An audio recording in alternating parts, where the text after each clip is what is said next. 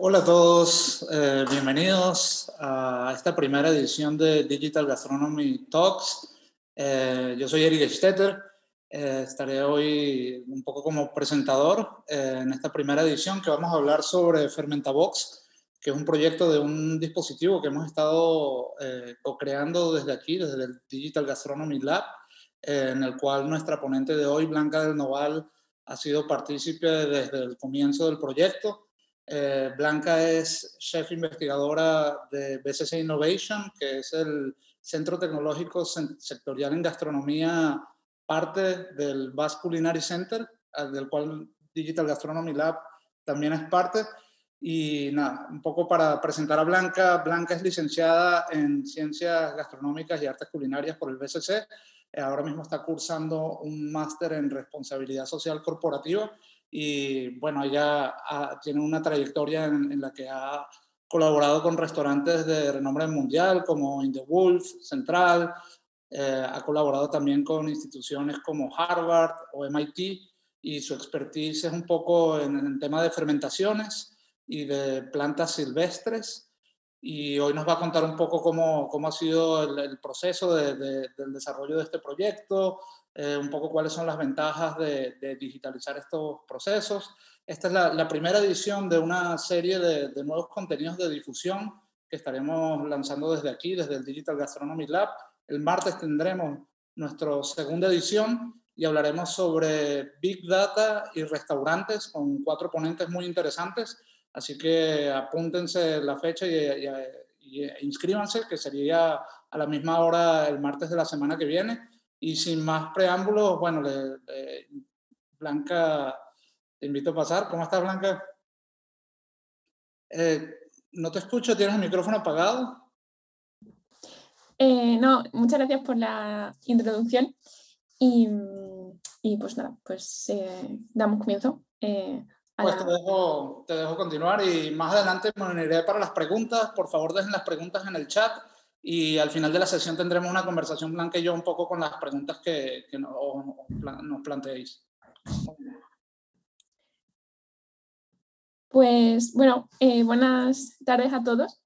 Em, como ha comentado Eric, la idea de la sesión de hoy es bueno, eh, contaros ¿no? el, el, proyecto que estamos llevando a cabo eh, del Fermentabox y un poco como preámbulo de ello me pidieron ¿no? que hablara eh, sobre todo de, la fermentación. Pues en términos generales, ¿no? Porque hoy nos hemos sentado a, hablar o, porque voy a, contar un poco sobre, sobre este tema, qué es lo, qué es lo que le hace ¿no? también una, tendencia en el mundo hoy de la gastronomía y, de alguna manera eh, por, qué o cómo la, digitalización nos va a ayudar a, ir un paso más allá ¿no? en, este, en este tema.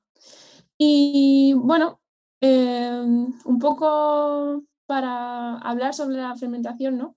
Eh, como una tendencia en, el mundo gastronómico, eh, nos preguntamos que, por qué, ¿no? ¿Por qué estamos hablando hoy de, ella? Pues un poco como preámbulo, eh, contaros que, bueno, desde Vascular Center y concretamente desde una iniciativa que se llama eh, Lab, eh, empezamos a trabajar ya hace años sobre, sobre las fermentaciones, un poco en realidad mm, por necesidad, ¿no? Era la necesidad de eh, enseñar sobre un tema que ya entonces, pues estamos hablando de hace más eh, de cinco años, ya era tendencia en la, en la alta gastronomía. Entonces, se vio la necesidad de generar conocimiento sobre este tema más que nada para transmitir ese conocimiento tanto a los alumnos como al profesorado del centro. De alguna manera formar eh, en un tema que ya era de, interés, de interés común. Y bueno, por ese motivo se empezó a, trabajar en la generación de conocimiento, en la recopilación de, bibliografía y, un poco mm, siempre que intentamos eh, abordar un tema, eh, lo que nos parece más eh, interesante para nosotros es simplificar.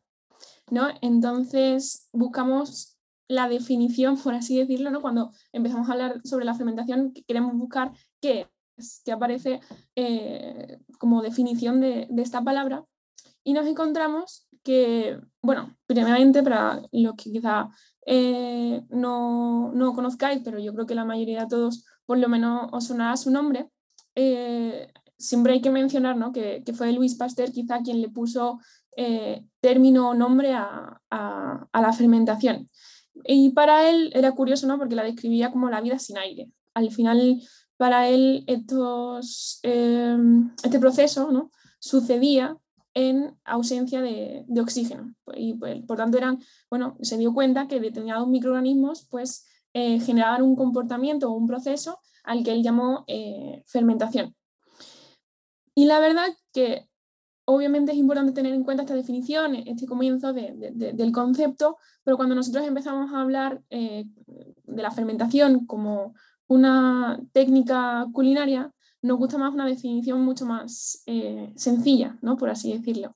Y la vamos a llamar, eh, o vamos a definirla como un proceso, un proceso bioquímico por el cual al final una, una sustancia orgánica, obviamente, eh, se transforma en, una, en otra, generalmente más, más simple.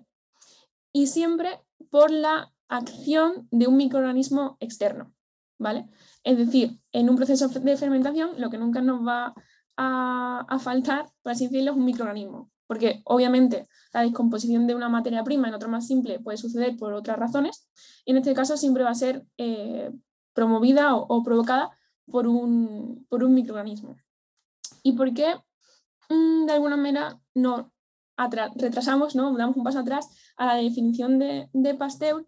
Y, y, es que al final eh, hay muchos procesos o muchos productos fermentados que aunque en su definición más pura, ¿no? que es la de Louis Pasteur, se consideran que son eh, procesos eh, elaborados sin aire, hay muchos productos fermentados que consideramos fermentados que de hecho necesitan oxígeno.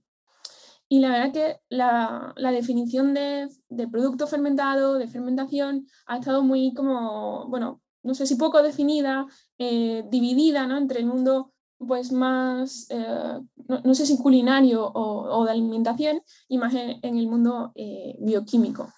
Y con suerte, yo creo que y gracias al, interés que ha tomado en, en los últimos años, publicaron, de hecho hace muy, hace muy, muy poquito, en, 2021, un, un, artículo que de hecho os, os, lo puedo pasar ahora en, el chat cuando empecemos a hablar con, con Eric, si alguien lo recuerda sería genial. Em, en el cual, bueno, pues eh, se reunieron un poco y hicieron un consenso, un consenso perdón, para definir nuevamente esta, esta palabra. Y la definieron desde un punto de vista culinario, lo cual es, es muy interesante, ¿no? que al final haya eh, una definición mucho más amplia y global que, que, realmente agrupe a, a, todos los productos que, que, muchos de vosotros vais a reconocer como, como eh. Entonces, eh, partiendo de esta definición, mm, si entendemos ¿no? que al final estas técnicas o estos procesos son capaces de transformar de, esta manera la materia prima y no solamente que descompongan la materia prima, sino que a la vez generan otros compuestos, como pueden ser compuestos aromáticos, acidez, ahí, en esta definición tan sencilla, podemos ya entender o, predecir el gran, por así decirlo, el gran poder de, transformación que tienen eh, las fermentaciones y, estos microorganismos. Y, ahí realmente es donde reside eh, el valor de, esta técnica, ¿no? más allá de que sea una, tendencia. Sí, sí, siempre la verdad que cabe resaltar ¿no? que al final lo que es un producto fermentado o no, ya aparte de que partamos de una definición consensuada, es súper importante el, contexto cultural.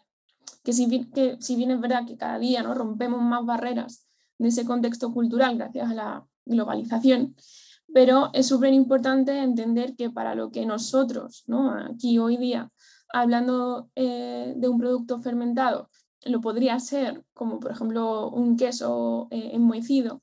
Igual tú un queso enmohecido lo llevas a cualquier rincón de Asia y te dicen, eh, hola, ¿qué haces eh, comiéndote una leche cuajada podrida?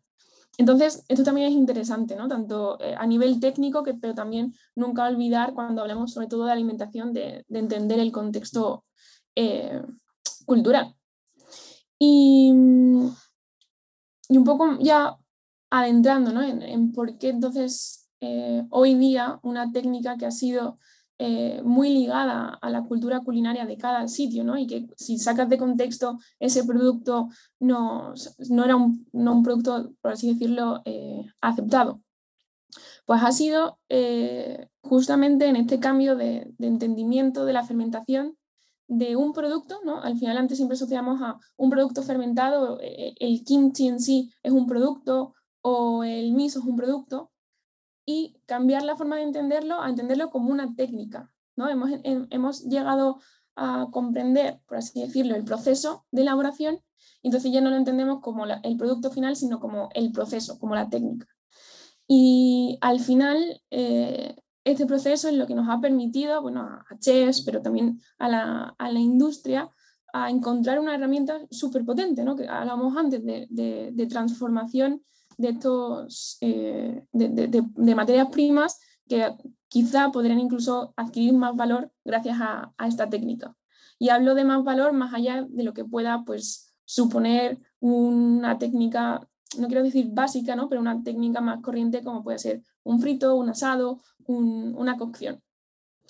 Y incluso, mm, y lo vemos hoy día, ah, podría decirse que, que es una herramienta de creatividad, al final, la, capacidad que tienen estas, estas porque hablo de, varias, ¿no?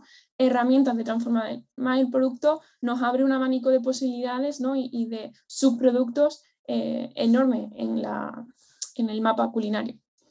Y, hoy día yo creo que vemos como pues, justamente dos vertientes, ¿no? Esa vertiente más creativa que vemos en los restaurantes, ¿no? De referencia, que que yo creo que la han empezado, o bueno, ya empezaron hace más, casi 10 años, de, de, usarla como una herramienta eh, de creatividad, de desarrollo de, platos, de elaboraciones, como puede ser un restaurante como Noma o, Mugaritz, ¿no? en el cual vemos que simplemente la, la usaron casi como un, juego, ¿no? Bueno, ¿qué hacer, qué más puedo hacer a, a, través de, de, esta técnica, ¿no? Y a partir de, de, ahí, pues desarrollaron la creatividad e incluso eh, restaurantes como Mugaritz que basaron su creatividad en una técnica eh, fermentativa, ¿no? Y yo creo que es un proceso súper súper interesante de, de, analizar y, de, profundizar. Y, y, un poco la evolución ¿no? natural casi que ha tenido este proceso, estos procesos de, fermentación en, en, los restaurantes ha, ido a ser también eh, no solamente una excusa creativa o de ideación, sino ha sido también una herramienta con una utilidad. ¿no? Y, en muchos restaurantes como eh, Amas eh, en Copenhague o, Silo en, Reino Unido han, entendido ¿no? que si esta, estas herramientas tienen un poder eh, bueno, tan grande de transformación, igual nos, incluso nos sirven de, de utilidad para aprovechar materias primas que quizás eh, con otras eh, técnicas culinarias no podríamos aprovechar, ¿no? como son los descartes, los famosos eh, descartes que al final aparentemente pueden tener cualidades organolépticas que no nos parecen interesantes, pero si analizamos realmente su, composición o incluso sus, sus cualidades, entendemos que las fermentaciones nos pueden ayudar a transformar esas cualidades en cualidades realmente de, de valor eh, gastronómico. Y, mm, y, de hecho, eh, nosotros aquí desde el, desde el Lab pues hemos trabajado también esa orientación y un poco lo que estuvimos trabajando durante varios años fue justamente ¿no? entender eh, el, los descartes ¿no? como materias primas, ¿no? cambiar la idea que se tiene sobre estos eh, más llamados residuos. Y una vez que entiendes las cualidades organolépticas y cómo tú puedes transformar o aprovechar esos productos, encuentras que en, la fermentación tienes muchas eh, oportunidades. ¿no? Entonces, a, raíz de esa metodología, por, llamarlo de alguna manera, o, proceso de pensamiento que fuimos generando a través de trabajar sobre Foodweb, publicamos un, un manual sobre, sobre Descartes en el cual, sin quererlo realmente, porque no nos, no nos enfocamos solamente en las fermentaciones, pero sin querer quererlo, eh, acabamos eh, generando un manual en el cual muchas de las técnicas a las que recurríamos eran justamente fermentaciones. Que bueno, que si tenéis interés es una publicación que ya hicimos hace pues dos años, si, si no me equivoco, y es, abierta y online, así que si Eric la pasa por, eh, por, el chat podréis tener acceso al, link. De momento está en, castellano. Y, bueno, y por otro lado, eh, también ha habido eh, casos de éxito ¿no? que, que, han extrapolado incluso esta técnica de alguna manera decirlo, a un modelo de, negocio. ¿no? Esto es una, forma muy interesante de, Han llegado no solamente a usarlo como bueno, una herramienta meramente de, creatividad, sino a desarrollar productos de, tal valor que eh, respecto a ese producto se han generado eh, modelos de negocio. ¿no? Y en base a las fermentaciones, por supuesto. Y yo creo que sin duda un, ejemplo o, un referente en esto es es empírica, ¿no? ¿no? Bueno, para los que no conozcáis, es una destilería que, que está en, Dinamarca y ellos han sabido entender o comprender el proceso de fermentación de tal manera que ya no tienen que recurrir a, las recetas, a los protocolos estándar de, fermentación y destilados eh, tradicionales, sino que han dicho, bueno, eh, yo sé que existe el vodka, que existe el ginebra, pero yo quiero hacer mi propio destilado. Yo entiendo los distintos procesos de fermentación que me permiten obtener alcohol y yo voy a mezclarlos de tal manera que yo voy a controlar pues, los aromas ¿no? que, quiero de mi producto. Y mi producto ya no va a ser un gin, no va a ser un vodka, sino es un empirical, ¿no? es mi bebida eh, elaborada. Que bueno, también esto está ligado a que la industria de la destilería, por así decirlo, de las bebidas destiladas, está muy regulada y muy, muy segmentada. ¿no?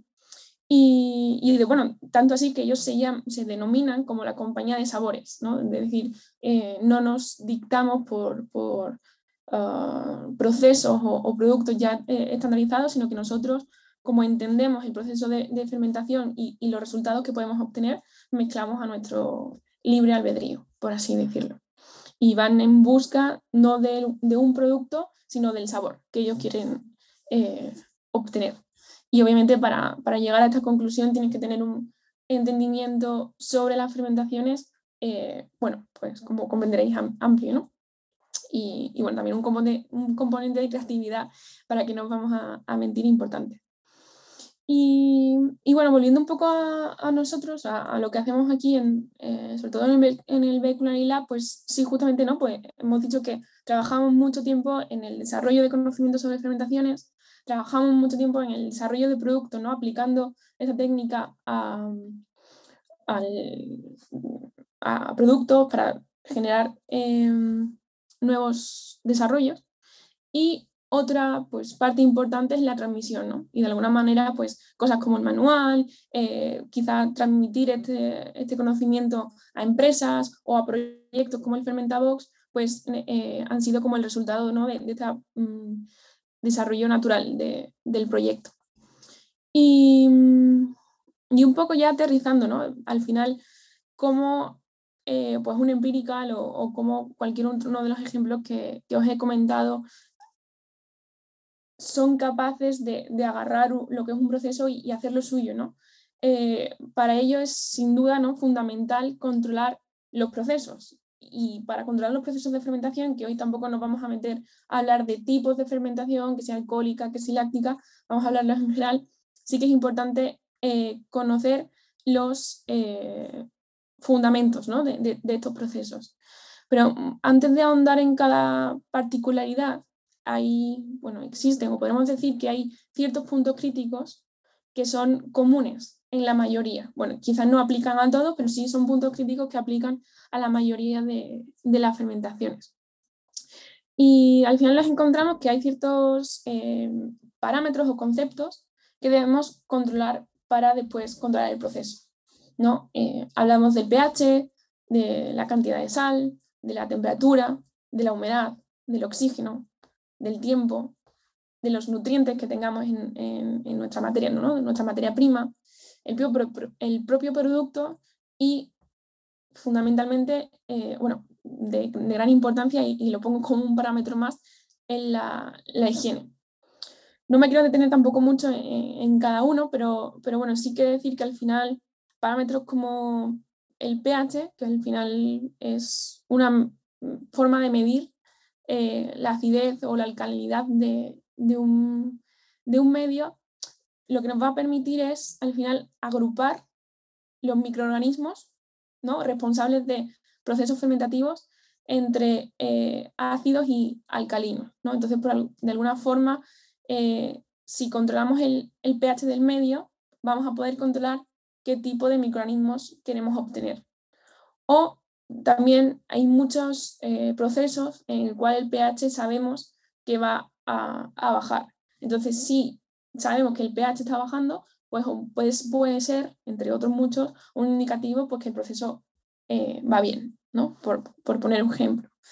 La, sal que hemos comentado vuelve a ser también un parámetro que te ayuda a agrupar ¿no? estos microorganismos en, en grandes eh, familias, por así decirlo.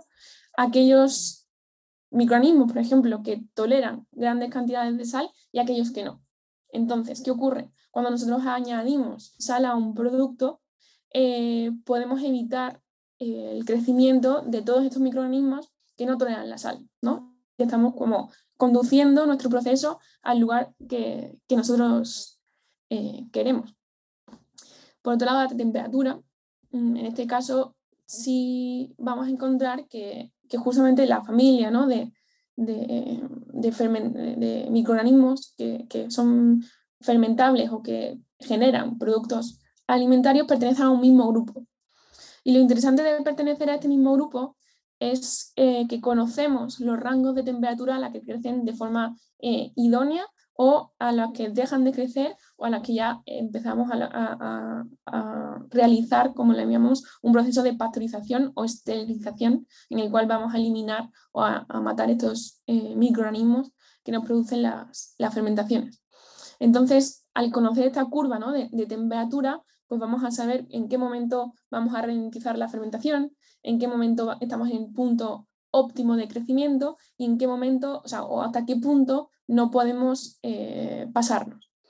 Aquí sí es importante que cuando hablamos de temperaturas, y, aunque, por ejemplo, ¿no? el, grupo de, estos microorganismos, la temperatura óptima, por así decirlo, de crecimiento estaría entre unos 20 o 45 eh, grados, una cosa son los microorganismos y otra cosa es el producto en sí. O sea, es muy probable que en procesos de elaboración de cerveza, de alcohol o incluso de fermentación láctica, os encontréis que las temperaturas son inferiores a, esta que os comento ahora, ¿no? Pero justamente porque una cosa es los microorganismos y otra cosa es tu producto eh, global, ¿no? Entonces, muchas veces pues, vas a querer menores temperaturas para controlar el proceso, para generar eh, compuestos aromáticos mucho más finos, para que el proceso de fermentación sea mucho más eh, delicado y controlado. Entonces, bueno, pues ya vamos a saber qué rango de temperatura vamos a querer según qué tipo de, fermentaciones.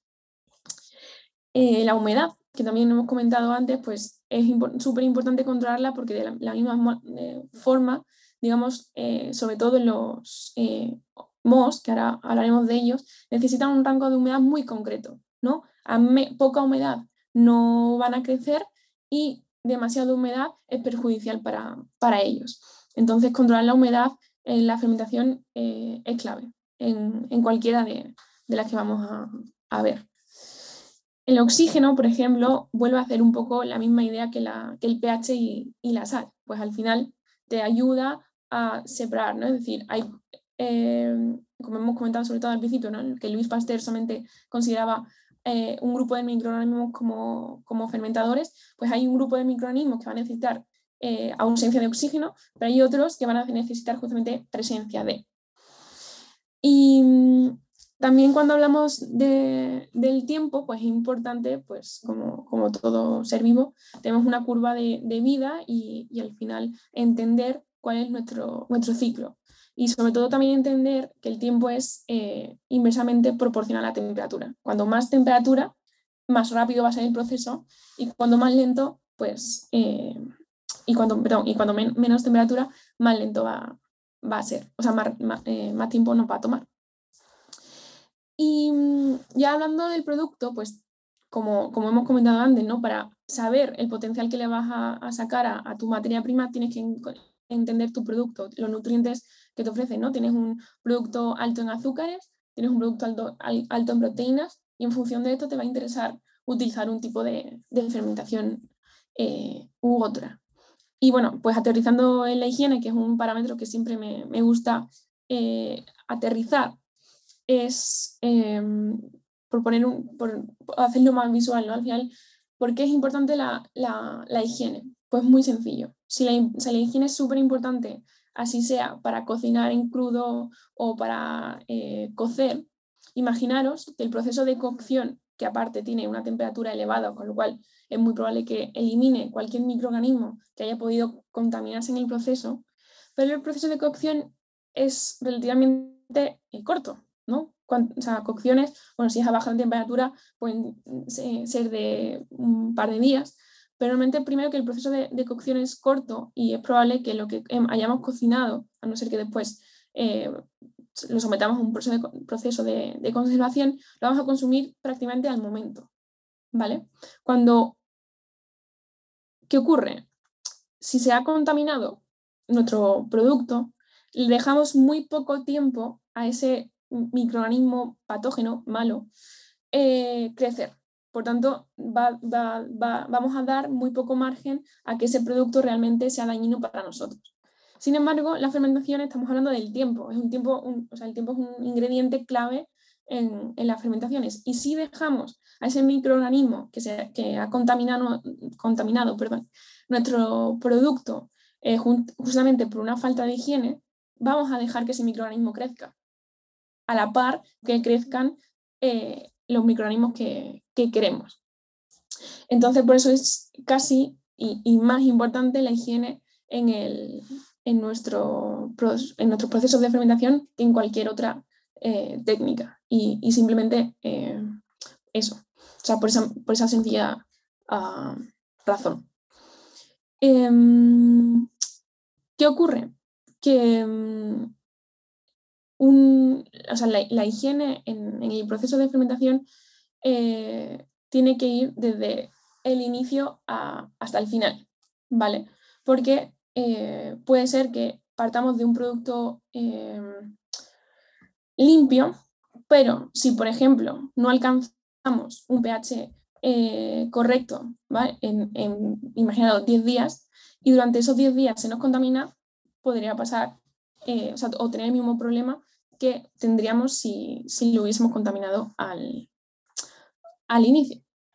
Y un poco para que también os hagáis una, una idea, también una vez que controlemos estos parámetros eh, generales, tenemos que aterrizar al microorganismo concreto que vamos a, utilizar, ¿vale? Que hoy no, queremos eh, abarcar. Pero yo creo que una cosa que sí y sobre todo ya aterrizando al porqué de, este proyecto del Fermentabox, es que cuando empezamos a, entender las clases así más generales de, microorganismos que nos vamos a encontrar en nuestros eh, fermentados, básicamente serían tres, ¿vale? Eh, las bacterias, que al final son eh, microorganismos sencillos, por así decirlo. ¿Por qué digo que son sencillos? Porque su metabolismo, o sea, su forma de comportarse, no va a cambiar nunca. A lo que voy. Eh, no importa la temperatura, el rango de temperatura, no importa el producto en el cual lo, inocules, que una bacteria, si es una bacteria inocua, es decir, una bacteria que nosotros queremos, que no produce microtoxinas, siempre se va a comportar igual, nunca va a generar eh, sustancias dañinas para nosotros. Entonces, de alguna forma, siempre va a ser segura.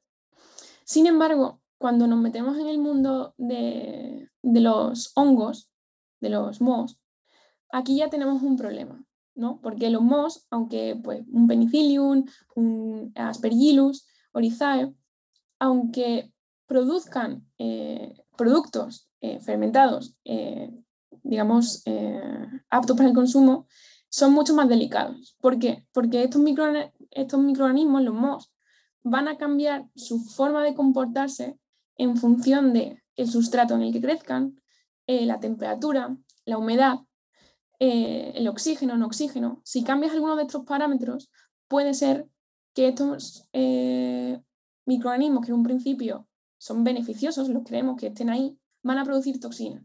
Entonces, justamente en los hongos es mucho más crítica el control de estos eh, puntos críticos, valga la, repetición, eh, que hemos mencionado eh, anteriormente.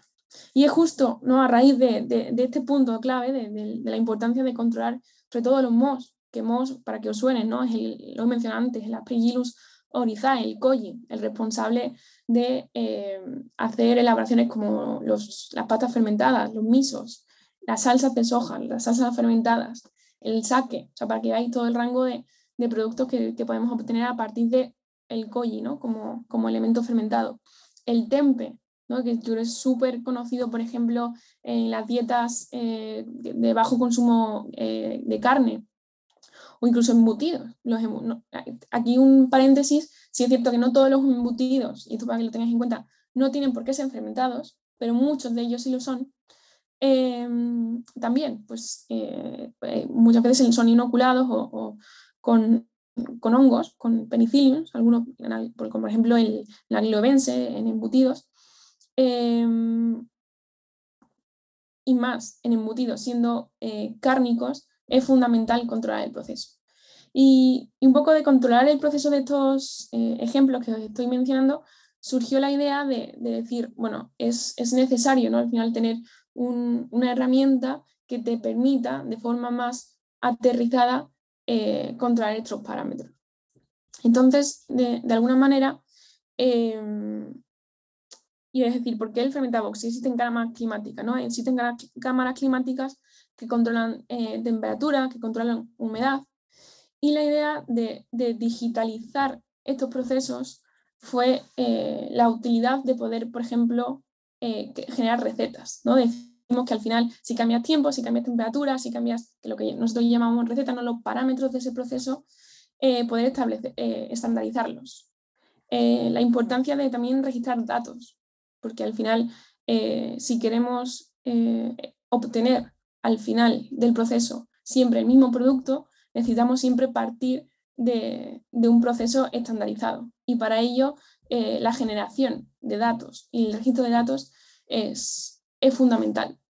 Y una de las cosas que, bueno, que ahora comentaremos eh, también eh, con Eric y de lo que más nos gustó de, este proyecto, de generar al final un software que no solamente te permita controlar los parámetros que hemos mencionado anterior, sino que de alguna manera te permita conectar lo que yo hago con lo que hace Eric eh, o, lo, o, lo, que hacéis vosotros en casa, y es intercambiar esos datos. Los datos que yo tengo, poderlos comparar contigo. ¿Cómo replico yo una receta en mi casa eh, que tú estás haciendo en, tu, restaurante, por ejemplo?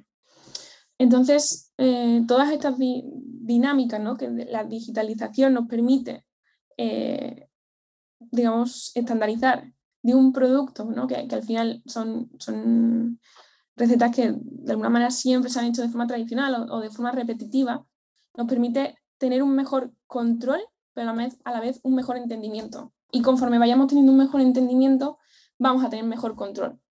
Entonces, eh, bueno, esto es lo que de alguna manera eh, estamos eh, trabajando ah, en este punto, ¿no? o una de las vertientes ¿no? de esta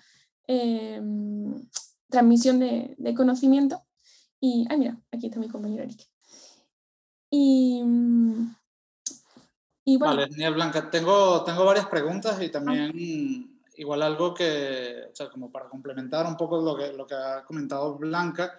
Eh, una vez que o sea, eh, vimos toda esta serie de, de, parámetros que hay que tener en cuenta a la hora de fermentar, pues este proyecto que, que, eh, pusimos, bueno, es un proyecto que tiene varios años, pero en esta fase en la, en la que colaboramos con Tecnalia, pues tomamos esta caja y se dotó de, sensores para, para, todos estos parámetros que, mencionaba Blanca, pH, eh, humedad, temperatura, etcétera, para poder parametrizarlas de manera que em, se puedan replicar recetas, ¿no? Como explicaba Blanca. O sea que hay tantas variables que no, no, es tan sencillo como colocar un pan en el horno X minutos eh, a X temperatura, sino a eso habría que agregarle todos estos parámetros que, que acabo de mencionar. Y eso me, me lleva un poco a mi pregunta. A ver, Blanca, ¿tú qué tienes? Varios años ya trabajando con, con fermentaciones en general. ¿cómo fue, cómo fue este proceso para, para definir cuáles eran los parámetros clave? Em, que, recuerdo que estuvimos participando, que tuvimos varias ideaciones. Eh, igual si nos cuentas un, poco sobre esto. A ver, pues eh, el definir cuáles son los eh, puntos claves que vais a decir, bueno, si viene un enólogo, enólogo me dirá, bueno, y te falta el nitrógeno y te falta el tal. Al final es estandarizar o simplificar los, procesos más importantes o los que son comunes a la mayor parte de, fermentaciones. Eso por un lado.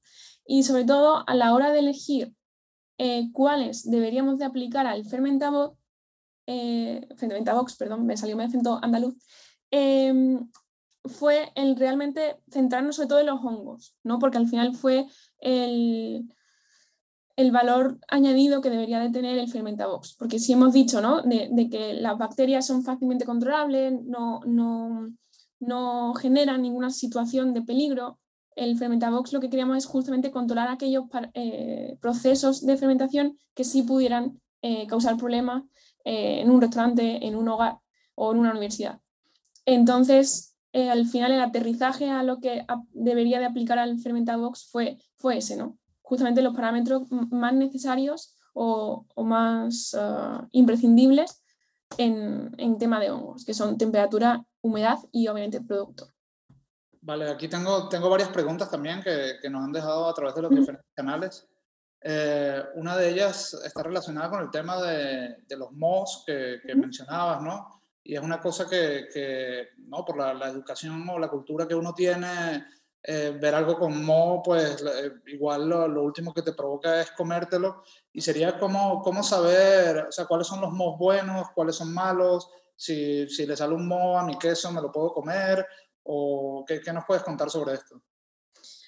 Mm, a ver, yo en este caso eh, te diría cuidado justamente con los mos. O sea, es un, bueno, son microorganismos a los que pues justamente hay que tenerle respeto, ¿no?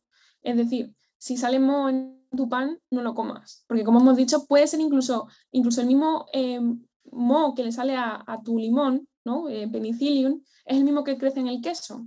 Pero ¿qué ocurre? Aunque sea el mismo moho, en el limón o en el pan van a generar microtoxinas, porque no están creciendo en las condiciones idóneas. Mientras que un queso eh, Roquefort es súper saludable y súper estupendo para, para ti y, no, tiene ninguna, ah, ningún peligro. Entonces, eh, yo, en, este en este punto eh, sería más cauta que, otra cosa, ¿no? Es decir, justamente los mohos que no han sido, o sea, que no han crecido de forma controlada, los evitaría. Incluso muchos mohos que crecen en quesos mal, mal conservados también pueden llegar a ser peligrosos. Vale, otra pregunta, y esta, esta en verdad es mía, es como el tema de, de la higiene, que también eh, hiciste bastante énfasis. Eh, yo, de hecho, eh, desconozco cómo, cómo, terminó resolviéndose esto en el, en el Fermentabox, porque sí recuerdo que vimos diferentes opciones, como podrían ser rayos UVC o simplemente método tradicional, desinfectar con, algún medio como podría ser alcohol.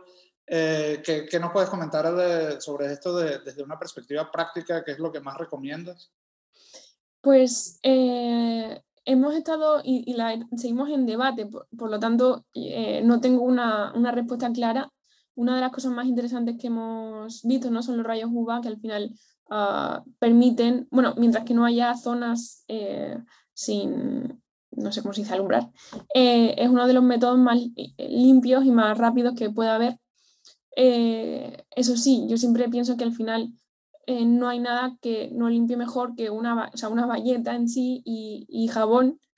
Eh, por tanto, yo creo que tienen que ser ambas cosas. O sea, está bien tener un dispositivo ágil, rápido de, de higiene y limpieza, sobre todo para, bueno, cuando haces tandas repetitivas, yo creo que lo, esencial es un buen mantenimiento de, estas maquinarias, ¿no? Y una limpieza constante eh, pero realmente de, agua y jabón, ¿no? Y sobre todo porque tú con un rayo uva, rayos UVA o X puedes eliminar los microorganismos que hay, pero si no eliminas eh, pues los restos orgánicos, puede volver a ser em, fuente de, microorganismos. ¿entiendes? Entonces, lo más importante al final es retirar eh, posibles eh, restos orgánicos que te hayan quedado en, tu lugar de, fermentación, como lo harías en un horno, ¿no?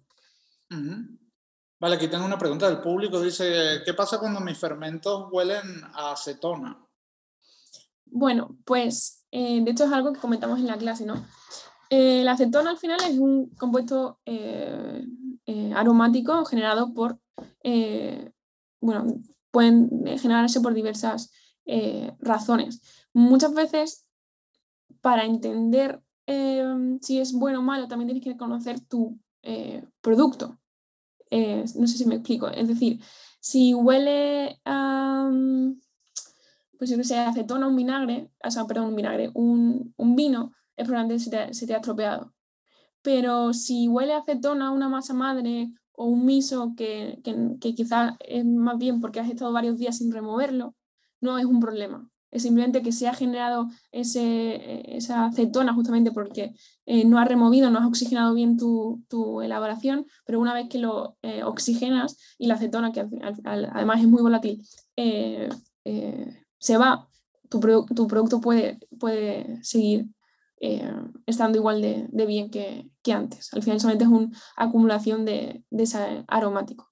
Entonces, pues habría que entender bien si, qué tipo de fermento es el que están manejando. Vale, eso hay otra pregunta que está como relacionada con eso, que dice, ¿por qué me recomiendan abrir y airear el sauerkraut todos los días? Porque el sauerkraut, pues por lo mismo, ¿no? Para eh, oxigenar también eh, las bacterias eh, lácticas, porque al final piensa que las bacterias lácticas obviamente van a fermentar y producir em, eh, acidez, y tal durante la ausencia de oxígeno, pero también necesitan un oxígeno para reproducirse. Em, bueno, aquí preguntan, que esto lo puedo responder yo mismo, la, la destilería en Dinamarca se llama Empirical Spirits, luego la compartiré también en el chat. Y otra pregunta, dicen, ¿qué consejo nos darías a los que estamos iniciando en el mundo de la fermentación? ¿Por dónde empezar, por ejemplo? ¿Por dónde eh, empezar?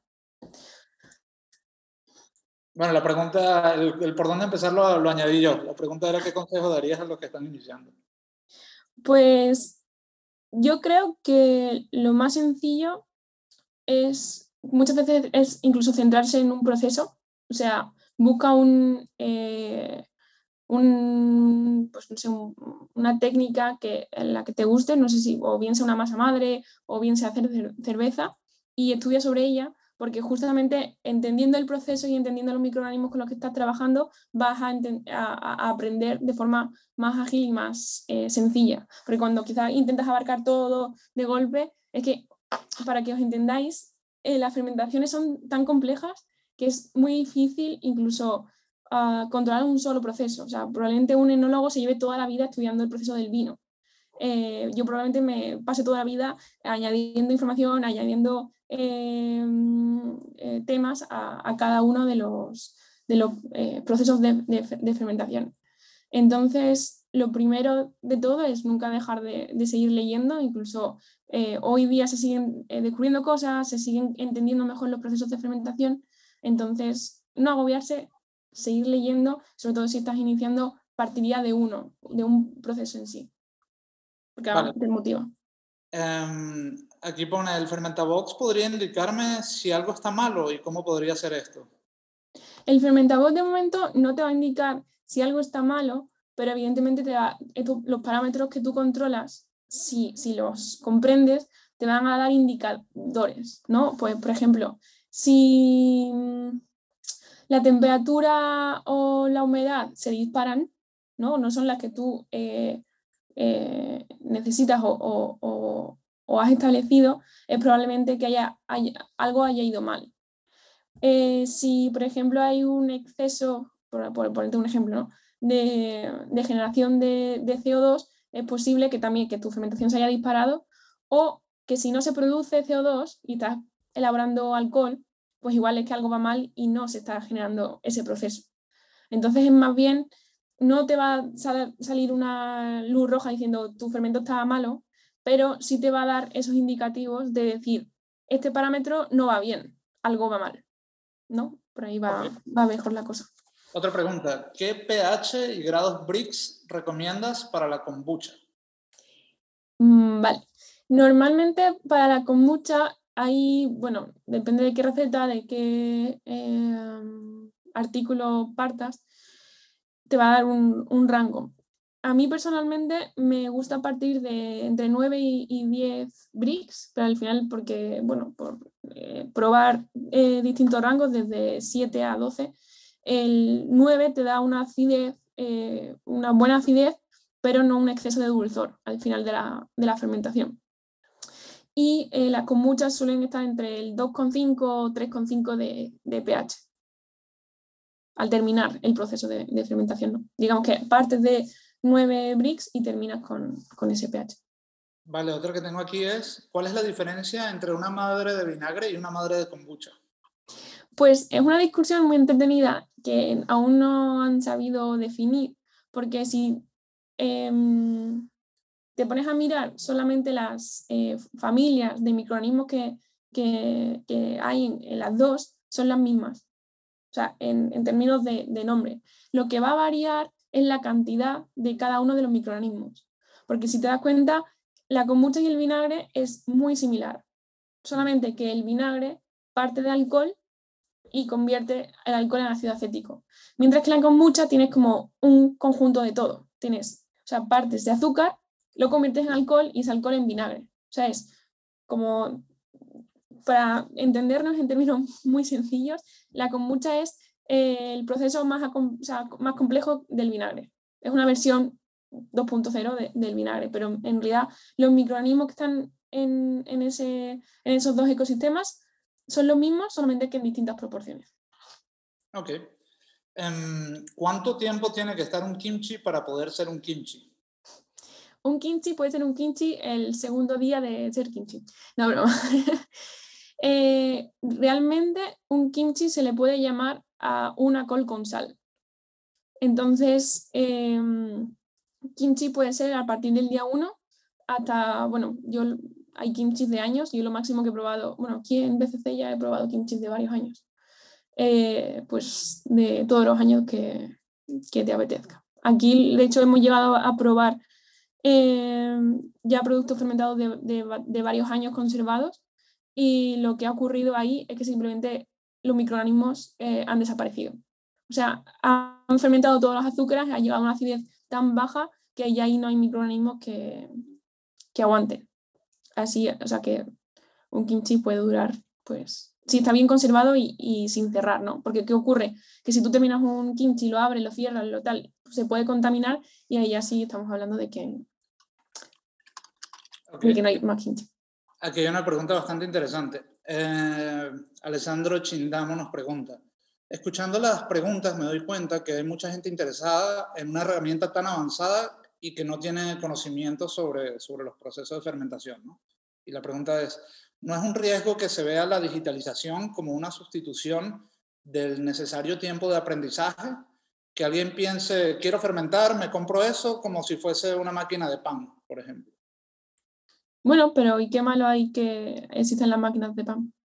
O sea, yo creo que al final quien... El fermentabot creo que es una herramienta como cualquier otra, ¿no? Como es un ordenador, como es una Turmix. Ahora, yo creo que eh, tener una Turmix no te hace cocinero, así como un fermentabox no te va a hacer ser un experto en fermentación, pero quizá, quizás sí ayude a la gente a acercarse a este mundo y a interesarse por él, ¿no? Entonces, como hemos dicho justamente antes, un fermentador nunca te va a decir si esto está bueno o esto está malo, sí o no. Tienes que conocer también los parámetros, simplemente te va a ayudar o facilitar a controlarlos. ¿Vale? Muchas veces incluso yo en cocina tengo problemas cuando no estoy en un laboratorio, o sea, cuando no tengo al equipo de laboratorio al lado, yo tengo problemas para discernir si un producto está bueno o malo porque no tengo las herramientas que me permiten medir ciertas cosas, si estoy en una cocina. Entonces, eso es lo que te permite eh, el fermentabox, es una herramienta no es un cerebro sustitutivo de una persona. Em, luego aquí tengo otra. ¿Qué pasa si mi masa madre de pan pasa mucho tiempo sin alimentar? ¿Se puede rescatar?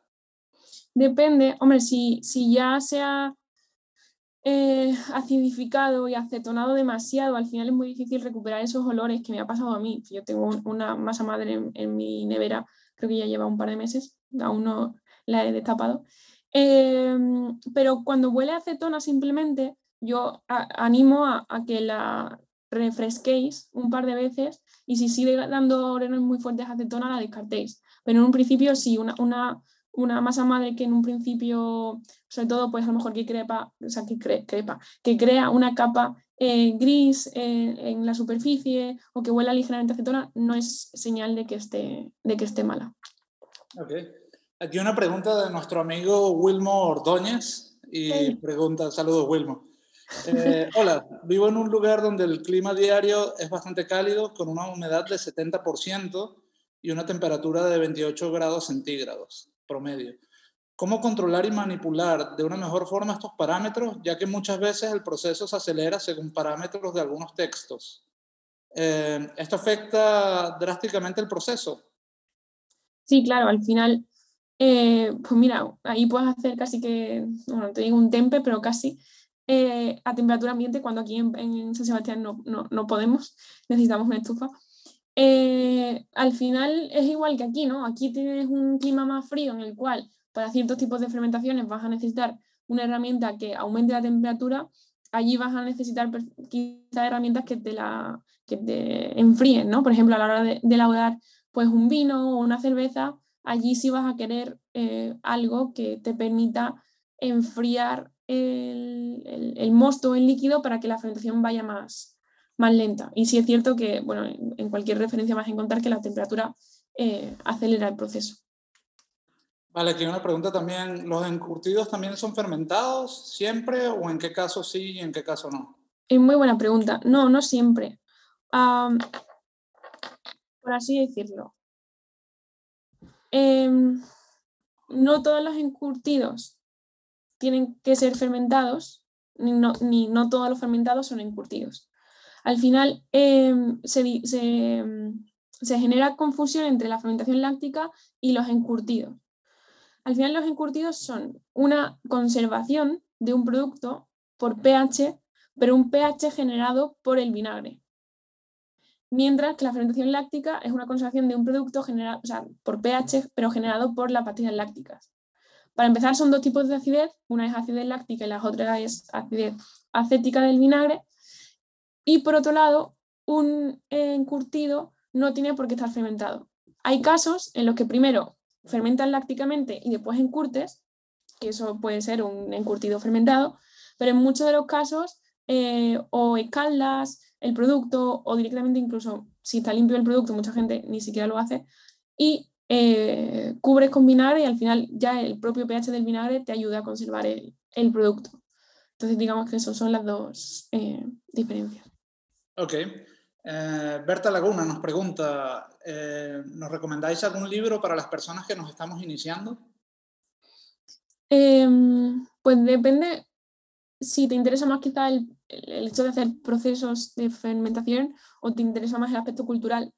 Em, yo siempre digo que, por ejemplo, y por algo es una referencia, el libro de Sandor Katz del arte de la, de la fermentación es, es muy interesante porque yo digo que es como una Wikipedia. ¿no? En sí, quizá el libro no es súper técnico, no es el libro que tú referenciarías en tu, en un artículo científico, pero después sí tiene muchas eh, referencias al final del libro que te ayudan a buscar más información, a continuar, ¿no? Como lo, llamo así, ¿no? La Wikipedia, obviamente no vas a poner en Wikipedia en tu trabajo de, la universidad, pero vas al final, te viene otra referencia que puedes consultar y eso te lleva a más información.